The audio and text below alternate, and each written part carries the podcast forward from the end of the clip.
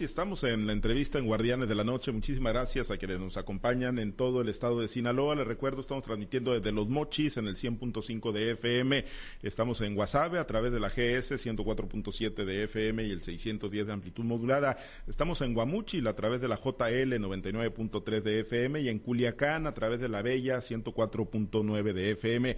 Muchas gracias a quienes nos acompañan también en las plataformas digitales. Ya tenemos a nuestro invitado y le agradezco mucho al diputado de Morena, presidente de la Diputación Permanente, al legislador morenista Ambrosio Chávez, que ha aceptado la invitación para platicar con nosotros hoy en los Guardianes de la Noche. Diputado, qué gusto saludarlo. Muy buenas noches. Buenas noches. Pablo César Espinosa. Gracias. Muy, buenas noches por la invitación, estamos a la orden. Gracias. ¿Cómo anda la chamba? ¿Cómo estuvo? ¿Cómo estado el trabajo? Muy movido, ¿no? Cuando se van supuestamente de receso ahí en el Congreso del Estado y que se queda la, la Diputación Permanente, dicen, ah, pues es que no va a haber trabajo, diputado, pero pues hemos visto que no han dejado de generar dictámenes, hay sesión extraordinaria en puerta y le han dado mucho énfasis al tema de, de la mujer, cambiar protocolos, nuevas medidas, buscando pues cerrarle el paso a la violencia de género en el Estado de Sinaloa, diputado.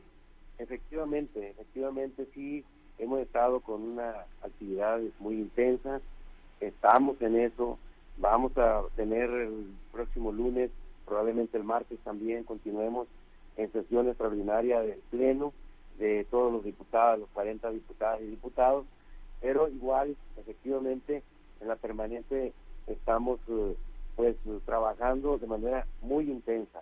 Y, y, y ahí tenemos ese tema, ese tema que comenta al final, que se refiere a la defensa de las mujeres en materia de la violencia que pues, ha sido generalizada y que se ocupa acciones no solamente legislativas, sino también de gobierno, de la sociedad civil, para que se disminuya este fenómeno.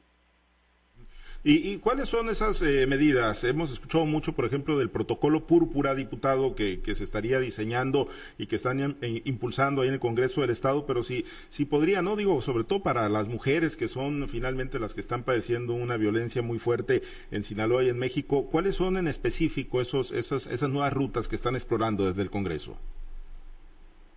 Mire, son varios, varios aspectos, eh, le llama una agenda púrpura eh, hay un esfuerzo conjunto de la Secretaría de las Mujeres, los colectivos de mujeres y el Congreso del Estado, particularmente las 23 diputadas, eh, este, se han enfocado, se ha enfocado el Congreso a través de la JUCOPO, que coordina el licenciado Feliciano Castro Melendre, a, eh, a elaborar, digamos, un conjunto de, de normas, de leyes que permitan, eh, digamos, eh, poner mayores eh, castigos a la violencia, este, programas que ayuden a disminuir, disminuir la violencia contra las mujeres.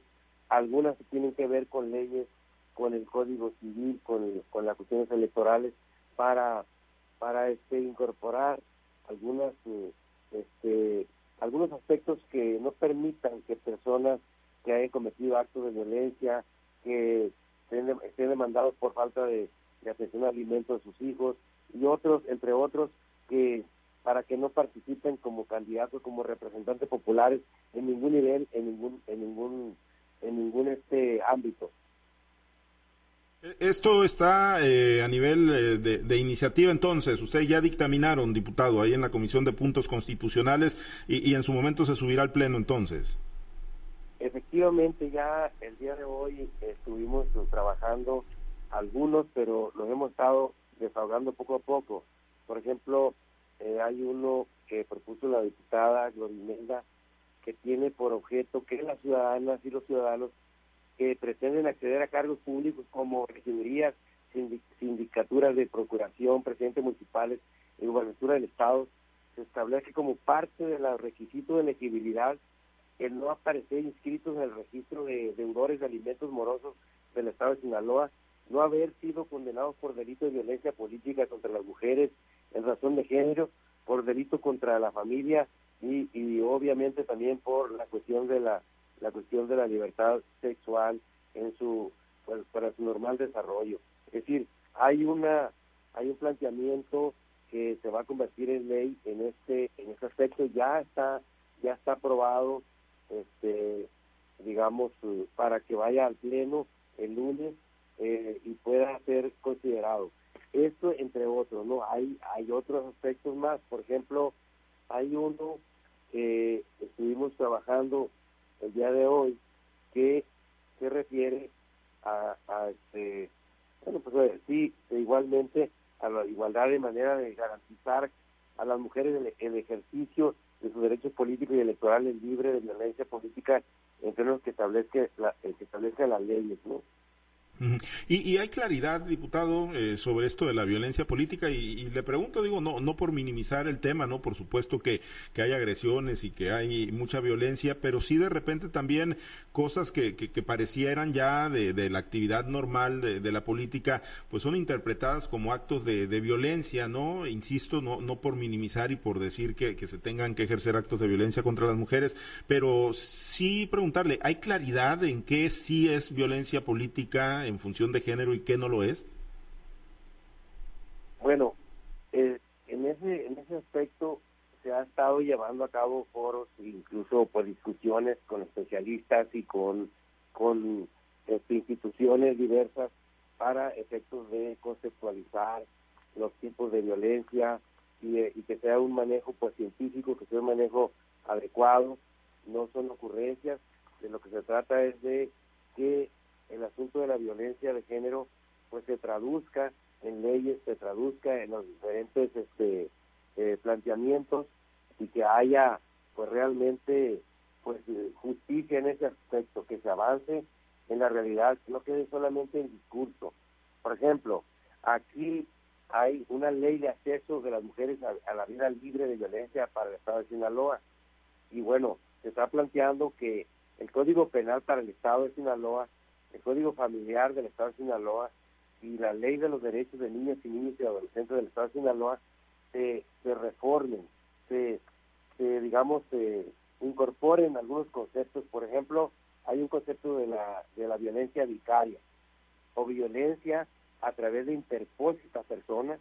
Es un concepto acuñado y definido desde el 2012 por Sonia Bacario, Bacario psicóloga clínica perita judicial experta en criminología y violencia contra las mujeres. Eh, ¿Y en qué consiste esto?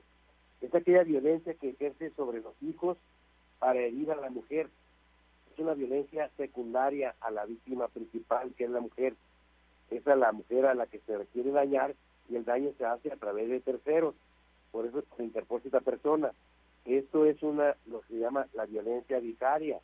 Y entonces en este aspecto, en este aspecto, pues, pues, se está considerando, por ejemplo, asuntos como estos, ¿no? Eh, como qué, tipo de casos entrarían en esa violencia vicaria. Las amenazas con causar daño a los hijos o hijas. Las amenazas a la mujer con ocultar, retener o sustraer sus hijos o sus hijas fuera de su domicilio o de su lugar habitual de residencia. Utilizar a las hijas o los hijos para obtener información respecto a la madre promover, incitar o fomentar actos de violencia física a hijas e hijos en contra de la madre, entre otros, entre otros aspectos que están aquí eh, considerados en esta iniciativa de ley. Entonces, por eso sí hay un, un planteamiento que está muy especificado para, para proteger eh, los derechos de las mujeres, los derechos eh, para que puedan vivir en libertad y, y participar en la vida política y en la vida social económica de manera libre, protegida, por lo menos por la ley, pero igual las instituciones están obligadas a cumplirla. Bien, pues temas interesantes, desde luego, a los que le daremos puntual seguimiento. Diputado, si me lo permite, vamos a hacer un recorrido por las principales plazas del estado de Sinaloa. Están nuestros compañeros en los Guardianes de la Noche. También está Manuel Hernández en los Mochis. Platicamos con el diputado morenista Ambrosio Chávez, es presidente de la Comisión de Puntos Constitucionales en el Congreso y además presidente de la Comisión Permanente en estos momentos. Manuel Hernández, te escucha el diputado Ambrosio Chávez. Gracias, Pablo César Espinosa. Diputado Ambrosio Chávez, qué gusto saludarlo. ¿Cómo está? Gusto saludarlo, Manuel, a la orden. Qué gusto saludarlo también a usted. Oiga, diputado, a veces, a veces se da la impresión de que el lenguaje legislativo está muy alejado del lenguaje eh, social, del lenguaje popular, con estos términos que acuñan los eh, legisladores para proponer iniciativas. Y me voy con lo de la, lo de la agenda púrpura, el color que le ponen a la agenda, eh, que marca una de las, y debo reconocerlo, una de las acciones legislativas más, más eh, apremiantes que es solución al problema de la violencia contra la mujer. Está también esta, esta intención del manifiesto por el triángulo de la bondad, repito, eh, terminología legislativa que al parecer de repente se pierde y no llega a la base a la base objeto de este tipo de iniciativas. ¿A dónde va esto del triángulo de la bondad que se habla tan tan pomposamente en este momento, diputado? Bueno, mire, esto viene a raíz también que la visita presidencial que hubo en esa zona ya no ha sido una vez, sino dos o tres veces, y la última, el presidente se refirió con esos términos de, que la gente de la sierra, de esa zona, pues no es gente mala y que no se debería etiquetársela como, como gente de manera peyorativa que se dedica a la siembra o cultivo de nervantes o al, o al, al, tráfico de drogas, etcétera, ¿no?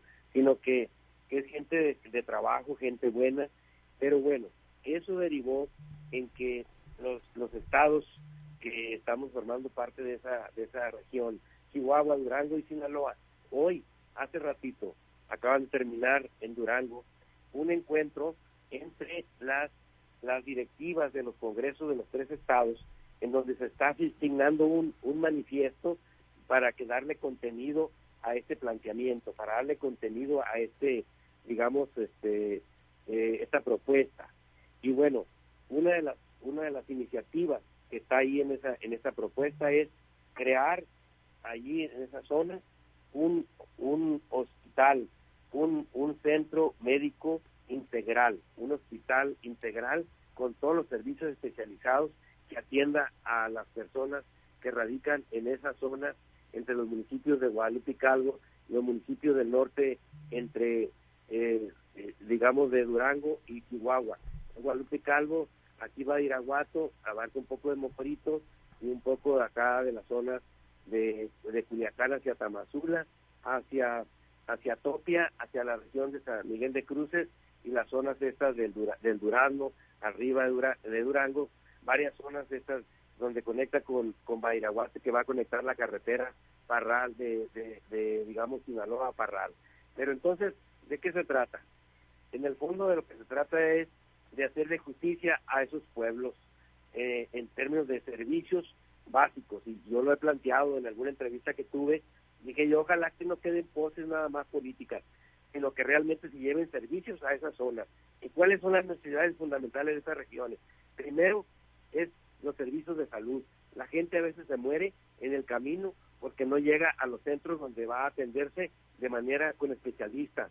Y, y entonces mucha gente muere en el, en el tránsito por los caminos que hay complicados. Entonces, una de las necesidades ahí es el asunto de salud, de salud integral, con todos los estudios, con todos los aparatos, para que le puedan hacer a la gente ayudar plenamente de manera integral obviamente dotado de aparatos y con medicamentos eh, allí esos centros.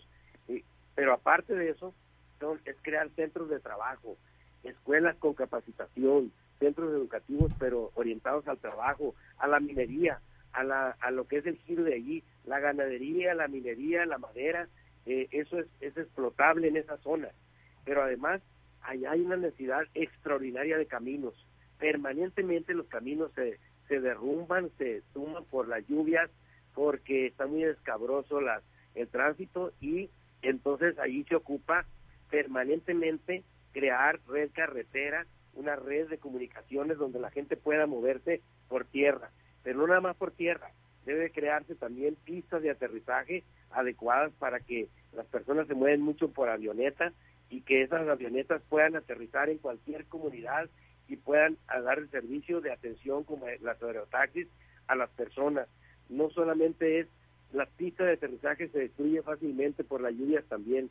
Se ocupa que el gobierno, junto con las comunidades, establezca una red de comunicaciones donde por tierra y por aire se atiendan esas zonas que a veces mm, se batalla para salir, se batalla para para atender las necesidades fundamentales. A ver, diputado. Esto junto con la creación de empleo, con la creación de empresas de, de, empresas de este tipo, del giro que se pueden hacer ahí, que son el minero, la minería, la madera eh, y otros otro tipo de atención, la ganadería, la agricultura en baja escala de autoconsumo, pero, pero se puede impulsar.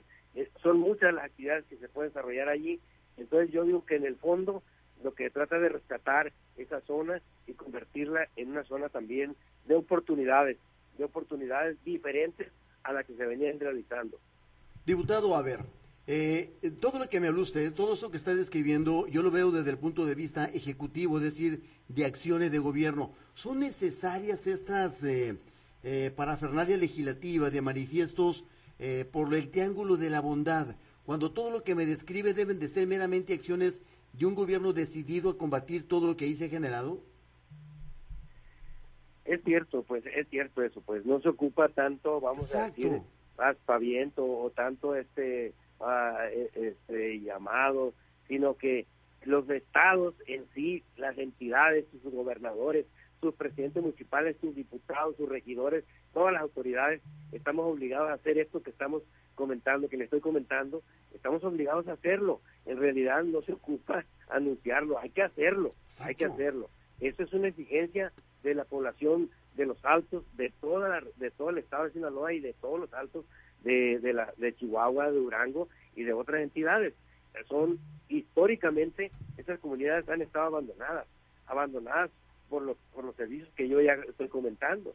Entonces, lo que sería bueno es que se de que se presupuestara en cada entidad, en cada congreso, una partida especial para atender estas necesidades, porque si no lo demás va a quedar en discurso, va a quedar solamente en, en una ponderación política en una, en una aspiración, pero aquí de lo que se trata son de realidades, de realidades, de hechos concretos.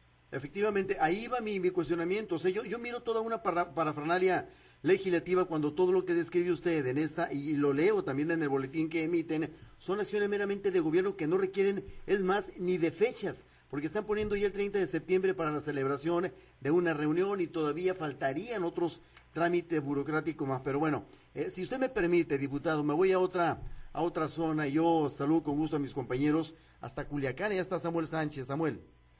Manuel, ¿qué tal? Un gusto poder saludarte. Muy buenas noches. ¿Qué tal, diputado? Muy buenas noches. También un gusto poder saludarle. Buenas noches, señor Sánchez, a la orden y me da gusto saludarle. Igualmente, diputado. Pues yo preguntarle pues, su opinión sobre una reforma muy nombrada ahorita últimamente que está en boca de todos y solicitada también por muchos. No sé si sea su caso, esta reforma a la ley orgánica de la UAS, a la ley de la Universidad Autónoma de Sinaloa. ¿Qué le parece? ¿Está a favor de que se dé esta reforma? ¿Es necesario o no? Pues mire, yo creo que eso eh, es necesario, una, una reforma a la ley orgánica de la Universidad Autónoma de Sinaloa, que la hagan los universitarios, los maestros. Yo soy universitario jubilado, ¿no? Maestro. Conozco la, al interior de la universidad porque fui director de prepa, fui vicerrector de la universidad y, y trabajé ahí, pues, eh, digamos, 30 años en la, en la universidad.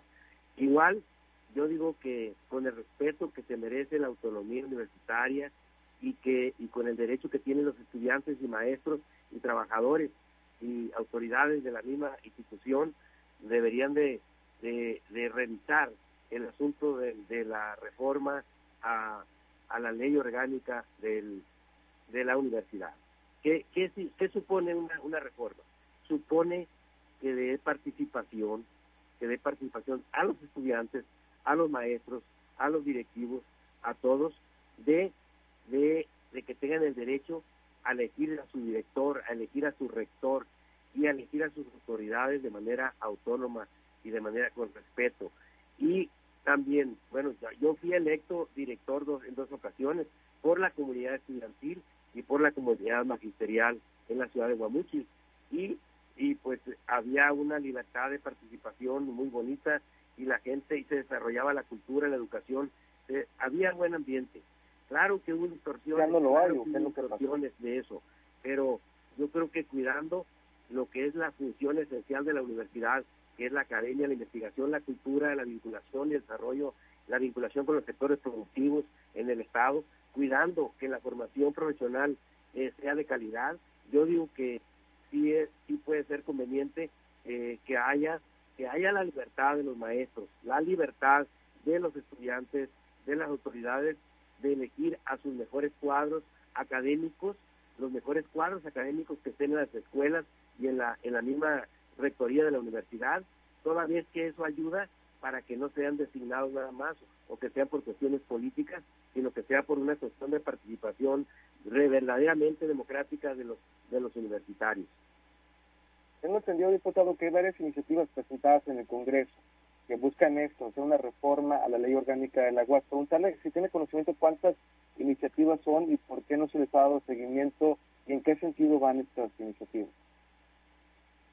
Bueno, mire, sí, efectivamente hay, hay tres iniciativas acá registradas ya hace años, se puede decir, pero no se le había dado porque de alguna manera había una especie de, vamos a decir, una especie de impacto o un pacto social o una, o una vida de, digamos, de la convivencia universitaria, pues tranquila, no había habido dificultades de ningún tipo, no los hay ahora tampoco, no hay ahora que dificultades o problemas mayores, no los hay. Yo creo que el asunto fundamental aquí es de actualizar una norma, de actualizar una norma.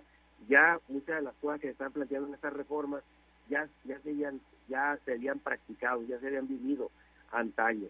No se trata de volver al pasado tampoco, se trata de que se actualice la normatividad en la universidad también. Ahora bien, no hemos nosotros, no, no estamos todavía en un ámbito de la revisión de esas, de esas tres iniciativas más las que resulten. No, no, no, no la hemos, no la hemos retomado. Ahorita que está la polémica pública, posiblemente vayamos a, a como dice, como dice la, el dicho, a abrir la congeladora y ver las iniciativas que están allí, que se conozcan públicamente, que la sociedad finalmente las vea, pero sobre todo los universitarios que las revisen, las analicen y resuelvan en consecuencia el, el Congreso va a actuar sobre la base de que se presenten iniciativas por los mismos universitarios. Nosotros no vamos a, imponerle nada a nadie, ni vamos a pelearnos con la Universidad Autónoma de Sinaloa, porque la Universidad Autónoma de Sinaloa como institución nos merece respeto, atención, porque es la formadora de muchas generaciones de universitarios, porque no tenemos un pleito del Congreso del Estado con la universidad, ni yo veo tampoco un pleito del Ejecutivo con la universidad porque lo dijo claro en la mañana en el arranque del ciclo escolar 2022-2023. Se está apoyando a la universidad económicamente y nosotros en el Congreso estamos dispuestos a seguir apoyando en el presupuesto que sigue en el 23, en el 23, así como apoyamos en el 2022 a la universidad, la vamos a seguir apoyando. Hay consenso absoluto de todas las diputadas y diputados de seguir apoyando a las universidades y en particular a la UAS. ¿Por qué? Porque está cumpliendo una función muy importante en la sociedad. No hay un pleito en eso, no hay un conflicto, no hay. Yo creo que lo que tiene que ver es también revisar lo que se ha señalado últimamente. Algo así como que hay que ver la, la estabilidad financiera, que funcione, que tenga recursos para trabajar, pero que haya, que haya transparencia de la aplicación de los recursos, que haya un uso racional de los recursos, que no se tengan salarios exorbitantes, que no se usen cosas para fines políticos de la institución, sino que sean para fines académicos, netamente. Entonces yo creo que en ese sentido irían las iniciativas, en organizar mejor para que la universidad tenga solvencia, estabilidad financiera, de la, por el apoyo federal y estatal y del Congreso, del Estado, obviamente, y también, pero que se cheque, que se, que se vea bien el uso racional de recursos y la transparencia de los mismos. ¿No existe un plazo para revisar estas tres iniciativas, diputado?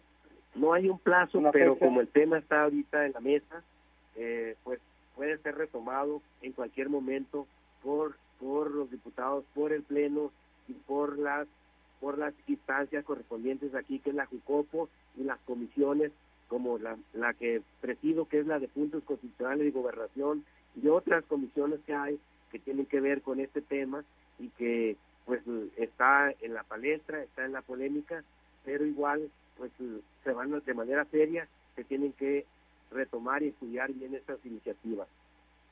Muy bien, diputado, pues muchísimas gracias. Vamos a continuar con este recorrido por el Estado. Vamos con mi compañero Carlos Orduño en Guamuchil. Adelante, Carlos. Buenas noches. Le saluda Carlos Orduño. Carlos, mucho gusto. Me gusta saludarte de mi región ahí donde donde soy diputado del Distrito 9 de Octubre, Salvador Alvarado. Así es, pues eh, buenas noches, eh, diputado. Y, y, bueno, preguntarle porque por ahí había intenciones de crear una Procuraduría Ambiental en esta zona, sobre todo en el municipio de Angostura y en la parte sur del municipio de Mocorito se sufre mucho por pues la quema de soca, al igual que en otros, eh, en otros municipios, pero en esta zona, pues en esos dos municipios donde más, más se sufre. Eh, platicarles cómo va este, eh, este proyecto, si está detenido, si hay otras cosas que pues lo han este, ido relegando o va avanzando. Mire, este, este proyecto de la Procuraduría Ambiental para el Estado de Sinaloa, hace poco tuvimos un encuentro con la Procuraduría de otros estados, de varios estados, entre ellos Sonora, y eh, Coahuila, entre otros, eh, Querétaro también, y luego para ver las experiencias que han tenido sobre la Procuraduría Ambiental. No hay todavía aprobado una ley, hay, hay iniciativas diversas de varios, de todos los grupos parlamentarios, pero no, no se ha aprobado. ¿Qué supone una, una Procuraduría este, Ambiental? Supone castigar todo aquel delito, digamos, eh, que se cometa en el Estado en materia de medio ambiente, ¿no? Que la de la soca, pero también la basura, pero también la contaminación de los mares, de los ríos, de las aguas negras, etcétera. Hay un conjunto de aspectos que algunos ya son retomados por la Profepa, otros por la Procuraduría, otros por la Semarnap y otros por reglamentos municipales. Pero lo que se trata es de regular el conjunto de reglas y normas que regulan el funcionamiento adecuado del medio ambiente, el respeto al medio ambiente y el tratamiento adecuado de, de lo que es eh, estos los desechos sólidos, los desechos también los, los, los, problemas, digamos, de la quema de soja que menciona usted, pero no sería como para la región del Ébora. Se trata de, un, de una ley que abarque para el estado de Sinaloa y que retome hasta dónde llega cada una de las dependencias federales que, que tienen incidencia en esto para efectos de conjuntar los esfuerzos federales, estatales, y municipales y, y entrarle realmente al tema ambiental del Estado de Sinaloa. Para mí es un tema fundamental, fuerte, pero que no está no está todavía retomado en lo esencial. Por ejemplo, pues yo voy a mencionar algo. ¿Cómo están los ríos nuestros de Sinaloa? Pues contaminados, contaminados por la basura y contaminados también por los desechos de, de las compañías mineras que desechan allí, las presas y todo, el tiradero de, animales muertos, cosas, no hay una cultura del, del, de atención de la basura, de, este tipo de problemas, entonces allí ahí tenemos ahí tenemos un, un asunto. ¿Qué más qué más problemas ambientales hay? El asunto de las aguas negras, de los drenajes. En todas las ciudades, en todos los pueblos eh, tenemos problemas de que truenan ahorita y más en las lluvias los drenajes que no fueron, que ya son obsoletos o no fueron estructurados de manera adecuada o no dan la capacidad para el movimiento de, las aguas fluviales que, existen, de tal manera que, que son un foco de contaminación muy fuerte las aguas negras. Pero no solamente eso, es eso de la soca y es eso de que es un tiradero de basura por donde quiera. Falta que se apliquen los reglamentos municipales, falta un reordenamiento general del funcionamiento de todos los aspectos que tienen que ver con el medio ambiente de Sinaloa. Entonces, la Secretaría del Estado, el Congreso del Estado, a través de la Comisión de Ecología, donde yo soy parte de esa comisión, pues tenemos mucho que hacer allí, mucho trabajo. No solamente se trataría de esta ley de, digamos, de Procuraduría Ambiental, que, que, que tenga dientes, que pueda aplicar la ley. No solamente es eso, falta una cultura de en Sinaloa desde escuelas, universidades y comunidades y gobiernos para cumplir con esto. Realmente sí tenemos problemas muy fuertes de esto de contaminación, de foco de contaminación. Eh, este, allá en el Río Fuerte, en la región del Ébora, las descargas que hay del basurón de ahí de Salvador Alvarado hacia la presa, lo que las minas de Pajea de acá de Mocorito hacia la presa del río Ébora, pero no solamente esos son los únicos, en, en el estado, todas las aguas que van al mar, la contaminación química de, de los fertilizantes químicos es muy fuerte y, ya causa estrago en la salud del estado. Es decir, tenemos que implementar de plano un, un plan emergente de una política ambiental que ponga en el centro la atención a las personas, a las personas, a la ciudadanía. Es un derecho, es un derecho humano eh, vivir en libertad, pero también vivir en el respeto con la naturaleza. Entonces, ahí tenemos no solamente ese tema, incluso el, lunes hay un evento, un foro, que está organizado para verlo en la economía circular, le llaman. En, México ya se aprobó una ley, está por salir ya incluso publicada en, en el, ya se aprobó, ya, ya está una ley federal para que se implemente en los estados lo que es la economía circular, que supone aprovechar lo que es la basura o los desechos sólidos, aprovecharlas para que se reciclen, para que se reutilicen, para que se aprovechen. Los países desarrollados lo hacen mucho, no tiran plástico, no tiran cartón, no tiran aluminio, eh, muchos de los desechos se pueden aprovechar. Se trata de eso, de que se aproveche de nueva cuenta mucho de lo de la basura en lugar de crear a veces rellenos sanitarios que son a veces hasta contaminantes en el medio ambiente. Yo creo que la, una de las opciones es crear y desarrollar una cultura para una economía circular que aproveche aprovechen los desechos estos que todos los países desarrollados no aprovechan, vuelven a usar cartón, papel, aluminio, fierro, todo el desecho sólido y materia orgánica para, para fertilizantes, para fertilizantes orgánicos. Eh, es decir, eh, de esta manera pudiéramos avanzar algo en Sinaloa. Muy bien. Pues muchas gracias, eh, diputado. Le agradezco mucho la oportunidad de platicar. Vamos a regresar con Pablo César Espinosa este, para concluir esta charla. Buenas noches. Bien, gracias. Gracias, eh, gracias Carlos Iván, diputado. Pues eh, agradecerle y preguntarle antes de, irnos y despedirnos, ¿cómo, qué sabor de boca le quedó con la estructuración de lo que será el primer comité directivo estatal de su partido en Sinaloa, el primer comité directivo de Morena que será presidido por Merari Villegas? Yo creo que, yo creo que sí, eh, yo estuve ahí, fui, soy consejero, estuve viviendo internamente el proceso, se llevó a cabo de una manera muy económica, me refiero yo a que la, la, la propuesta que traía el Comité Ejecutivo Nacional era la, la elección del, del presidente del Consejo Estatal y la elección del Comité Ejecutivo. Yo pienso que, bueno, yo, quedó bien, quedó estructurado de manera plural. Primero, con equidad de género, hombres, mujeres, hay jóvenes, hay con gente con experiencia y hay sobre todo la integración de representantes de todos los equipos o de la mayoría de los equipos de Morena en el estado de Sinaloa. Allí hay, está representado, digamos, el crisol de Morena en Sinaloa. A lo mejor no todos, pues, pero de los más fuertes, de los más representativos, porque Morena falta mucho por hacer que se organice, que tenga dirección, que tenga un programa, que tenga una vida de partido organizado y con rumbo, con dirección. Y eso se lo puede dar Merari Villegas. Es una joven morenista identificada en la lucha política, con experiencia y, y tiene el consenso de todo el comité ejecutivo, de los ocho que se nombraron ahí, del comité ejecutivo, que es un secretario general, uno de organización, uno de finanzas, uno de comunicación, otro de formación política, de mujeres y de la de y de los indígenas, entre otros eh, áreas que están abiertas de organización también para efectos de conjuntar los trabajos que se ocupan en Sinaloa para que Morena, el partido número uno de México y el partido número uno de Sinaloa, pues se vea eh, estructurado, organizado, con rumbo, con dirección y con estrategia de trabajo. Muy bien. Gabo Morales le deja saludos, eh, diputado, y bueno, pues agradecerle mucho que haya aceptado la invitación para platicar hoy en Los Guardianes de la Noche. Muchas gracias, diputado. Gracias a usted por la oportunidad y ahí estamos a la orden cuando se lo ofrezca. Claro que sí, el diputado Ambrosio Chávez, presidente de la Diputación Permanente y de la Comisión de Gobernación y Puntos Constitucionales en el Congreso de Sinaloa.